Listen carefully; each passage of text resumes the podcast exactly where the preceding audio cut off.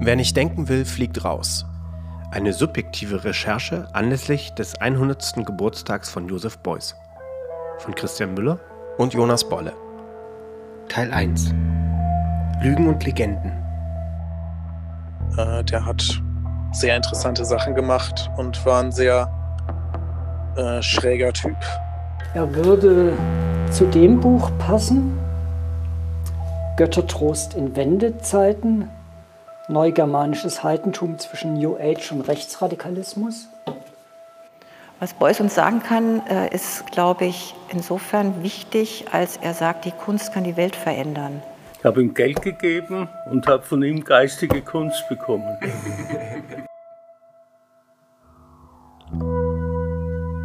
Wir sind von der Staatsgalerie Stuttgart beauftragt worden, ein Podcast-Feature zu produzieren. Im Rahmen der Ausstellung Josef Beuys, der Raumkurator, die anlässlich seines 100. Geburtstags gezeigt wird. Josef Beuys. Das ist doch der große Mann mit dem Filz und dem Fett. Mit dem Hut und der Anglerweste. Mit Schakal und Hase. Johannes Rau und Andy Warhol.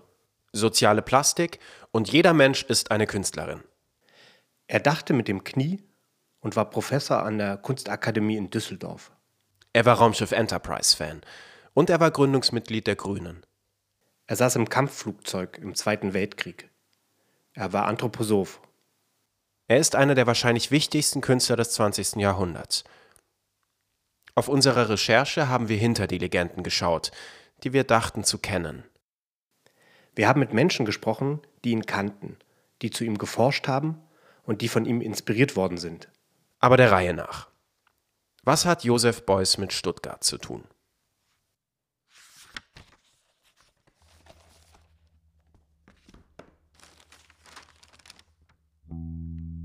Dieser Entwurf ist unbestrittenermaßen moderner, gebauter Brutalismus. Meinetwegen Weltklasse-Brutalismus, aber Brutalismus. Aus ihm spricht mehr als ein gesundes und uns wohl anstehendes Selbstbewusstsein. Aus ihm spricht Selbstherrlichkeit. Stuttgarter Zeitung vom 13. Oktober 1977. 1979 war der Spatenstich für den Sterling-Neubau der Staatsgalerie in Stuttgart. 79, das war das Jahr meiner Geburt. Das war elf Jahre bevor ich geboren wurde. Vorausgegangen war ein erbitterter Architektenstreit um James Sterlings Entwurf der neuen Staatsgalerie Stuttgart.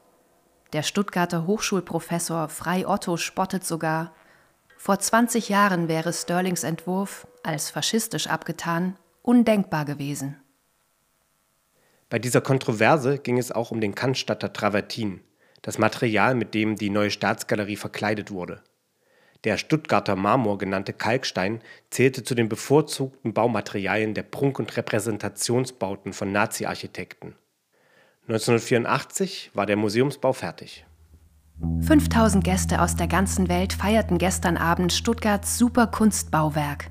Es gab französischen Weißen, Blanc de Blanc, und roten Landwein, Vigneron.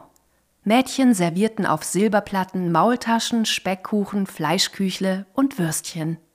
Bildzeitung vom 10. März 1984. Die Sindelfinger Zeitung schreibt am 12. März 1984, das Interesse der Besucher wurde im Saal 38 der neuen Staatsgalerie fast zum Gedränge.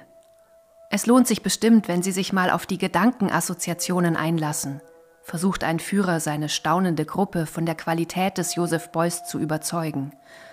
Doch das Volk denkt praktisch. Die Wurst in der Vitrine fängt irgendwann an zu stinken.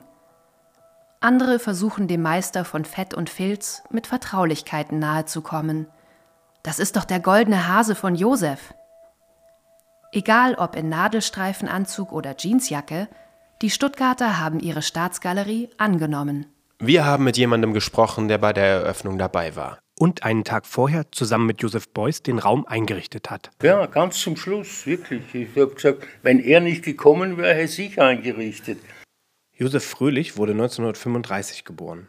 Wir haben ihn in seiner Fabrik in Leinfelden-Echterdingen besucht. Eine kurze Vorstellung. Wer sind Sie? Ich, Josef Fröhlich. Mit Ö. Die Firma ist OE. In meinem Pass steht Ö. Klassische österreichisch-deutsche Name. Ich bin Ingenieur und bin äh, Betriebswirt also MBA. Und mein Beruf ist, Sie sehen, ich besitze eine Firma, die ich aufgebaut habe von null. Josef Fröhlich ist nicht nur Ingenieur, er ist auch Kunstsammler. Ich kenne ja auch alle anderen Künstler, die ich sammle. Ich kenne Richter, ich kenne Baselitz, ich kenne Preis Martin, ich kenne äh, Imi Knöbel, also ich, ich kenne sie alle und das sind, die sind alles, das sind eine Gruppe und hier steht Beuys. Du kannst den Beuys in keinster Weise mit jemandem integrieren oder ähnlich setzen oder so. Überhaupt ist nicht möglich. Beuys und Fröhlich hatten eine besondere Beziehung zueinander. Ich fand ihn eigentlich sehr sehr ansprechend und er war immer gut gelaunt und wir machten Witze und haben, haben uns gut verstanden offensichtlich. Ich habe ihm Geld gegeben und habe von ihm geistige Kunst bekommen. Wenn man sich mit Beuys beschäftigt, kommt man auch an Hans-Peter Riegel nicht vorbei. Wir haben uns eine mehrbändige Beuys-Biografie in der Bibliothek ausgeliehen. Der letzte Band erscheint gerade. Band 4, Verborgenes Reden. Wir haben ihn angeschrieben und er hat uns zugestimmt, ein Interview zu geben. Hi Christian, ähm, ich habe einen Fehler gemacht. Ich habe aus Versehen die Mail, die ich an den Riedel schicken wollte, die ist irgendwie in meinem Ausgang hängen geblieben. Deswegen hat er sich jetzt erst gemeldet. Äh, ich habe kurz mit ihm telefoniert, ist alles kein Problem. Der freut sich drauf, mit uns zu sprechen. Wir können am Montag das Boys-Interview machen. Ich melde mich später nochmal. Bis dann. Ciao. Und er war halt unglaublich charismatisch, ohne jeden Zweifel. Äh, der war auch sehr lustig, der war sehr freundlich, der war zugänglich, der war äh, ja, eine sehr bemerkenswerte, sehr außergewöhnliche Person. Und es lohnt natürlich, so eine Person zu betrachten. Herr Riegel, wer sind Sie? Ich bin Autor, Kunstwissenschaftler, Medienkünstler und Unternehmer. Und wie sind Sie zu Beuys gekommen? Gegen Mitte der 70er Jahre war ich in der Schulpolitik aktiv, in der Schülermitverwaltung und dort bin ich Immendorf begegnet. Immendorf war ja einmal der Lieblingsschüler von Beuys und beide hatten sich verfeindet, weil Immendorf Radikalmau ist, war und Beuys mit dieser Position natürlich absolut nichts anfangen konnte. Als dann Immendorf bei den Grünen einstieg, bin ich Beuys regelmäßig begegnet, weil ich zwischen beiden so eine Art von äh, Postillon-Funktion hatte, weil die auch damals noch nicht wirklich miteinander reden wollten. Immendorf war Schüler von Beuys. Das wussten wir natürlich nicht. Wir mussten Beuys Biografie nochmal recherchieren. Josef Beuys wurde 1921 in Krefeld geboren. Ausstellung einer mit Heftpflaster zusammengezogenen Wunde. So hat er seine Geburt in seiner Autobiografie Lebenslauf Werklauf beschrieben. Er war Sohn von Maria Margarete und Josef Jakob Beuys. Beuys mit UIJ, der niederländische Familienname wurde während der NS-Zeit zu dem uns jetzt bekannten Beuys mit EUY abgeändert. Sein Schulweg in die katholische Volksschule führte ihn an der eindrucksvollen Bergschen Margarine- und Fettfabrik vorbei. Neben Fett wurden in Kleve vor allem Schuhe hergestellt. Filz, der für die Schuhherstellung benötigt wurde, war allgegenwärtig. Josef war kein besonders guter Schüler. Am 30. Januar 1933 wurde Adolf Hitler zum Reichskanzler ernannt. Und Beuys wurde, wie fast alle Schüler, Mitglied der Hitlerjugend. Das war so ein Sternmarsch, in dem alle Banner aus dem ganzen Reich dann zentral nach Nürnberg marschiert sind. Da war der dabei, 100% sicher war der dabei. Das, also, und stellen Sie sich einfach die Situation vor. Sie kommen da aus dem hintersten Winkel kommen nach Nürnberg, wer schon mal jemals da war und dieses Reichsparteitagsgelände gesehen hat, kann sich die Dimensionen vorstellen, die dann so ein Junge erlebt. Und natürlich, das ist wie, als wenn sie irgendwo, äh, was ich, ein Superstar Popmusik oder so begegnen. Das wissen wir ja alle, welche Wirkung Hitler hatte.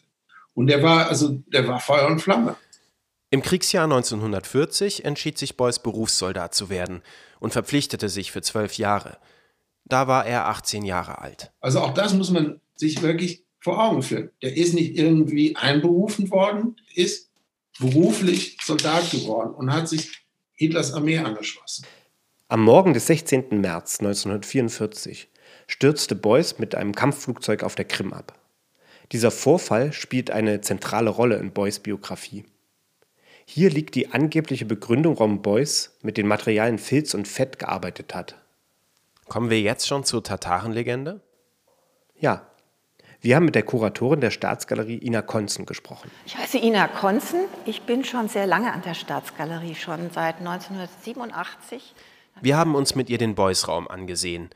Sie hat uns die Legende erzählt. Also die Legende ging so, er ist äh, im Zweiten Weltkrieg äh, ähm, abgestürzt mit einem Flugzeug und ist auf der Krim von Tataren gefunden worden, schwer verletzt. Und die haben ihn mit Fett und Filz gepflegt. Und das ist wohl so nicht passiert. Das finde ich aber überhaupt nicht schlimm. Es gibt ja also diese Biografie auch von dem Herrn Riekel, wo das nochmal aufgedröselt wird, dass er eben doch nicht so schwer verletzt war. Bei so einem Einsatz war er dann auf dem Rückweg. Und entweder ist er in eine Nebelbank oder in einen Schneesturm gekommen. Und er hat zusammen mit seinem Piloten die Orientierung verloren. Die hatten irgendwie eine Art Peilsender an Bord, aber der Beuys musste gleichzeitig auch nach Bodensignalen, nach Straßen oder anderen navigieren. Also die, die, die haben einfach die Navigation nicht hingekriegt und das war eigentlich auch Beuys Job, die Navigation. Es gibt ja diesen Brief, den Beuys an die Eltern von, von seinem Piloten Lauring geschrieben hat, wo Beuys das ja auch sehr schön schildert. Wir müssen unmittelbar dem Boden entgegengerast sein. Das nächste, was mir wieder klar bewusst wurde, war, dass russische Arbeiter und Frauen auf unserem Gebiet, die mich wohl aus den Trümmern geborgen hatten, sich mit mir abgaben, das Blut aus dem Gesicht spülten und mir auf eine fragende Bewegung hin zu verstehen gaben, dass Hanne mein lieber Hanne, seinen Flug in die Ewigkeit bereits getan hatte. Flug in die Ewigkeit. Das klingt nach Nazi-Feldpost-Lyrik. Uns wurde erzählt, dass die Tatarenlegende hin und wieder immer noch in Museumsführungen verbreitet wird. Ich finde das problematisch, weil es in dieser Geschichte doch nur um Beuys als Opfer geht. Dabei war er als Täter Teil der NS-Kriegsmaschinerie. Ja, diese Geschichte ist dem mehr oder weniger in den Mund gelegt worden von einem, äh, 1969 in einem Interview, wo die sich die in dieser Interviewsituation praktisch gegenseitig da hochgesteigert haben und Beuys dann in Erzähllaune war und, und diese, diesen Mumpitz dann von sich gab. Und da wird dann abgeschrieben, wurde publiziert und dann entwickelte die sozusagen eigene Beine, diese ganze Geschichte, und fing an zu laufen. Und nachher hat Beuys immer wieder versucht, die auch einzufangen. Ich finde, diese Geschichte ist wirklich wunderbar. Und wenn sich da Mythos und Legende und Realität kreuzen, ist das für einen Künstler völlig in Ordnung, meiner Ansicht nach.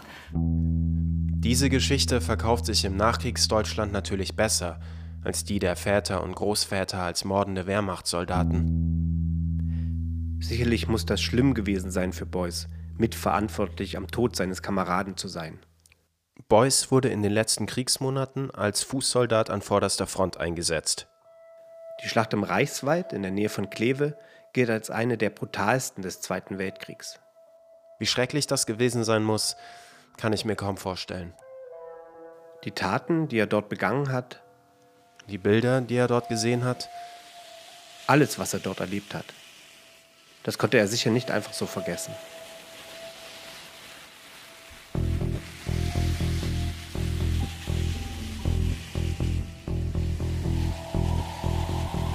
Ja, Filz ist ja eigentlich ein organisches Material.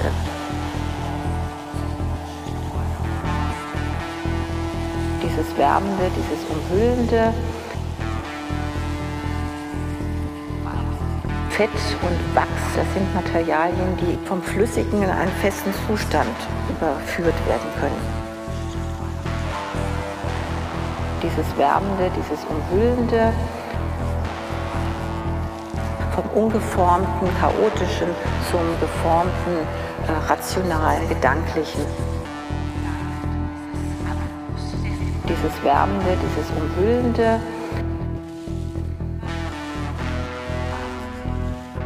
Vom ungeformten, chaotischen zum geformten, äh, rationalen, gedanklichen.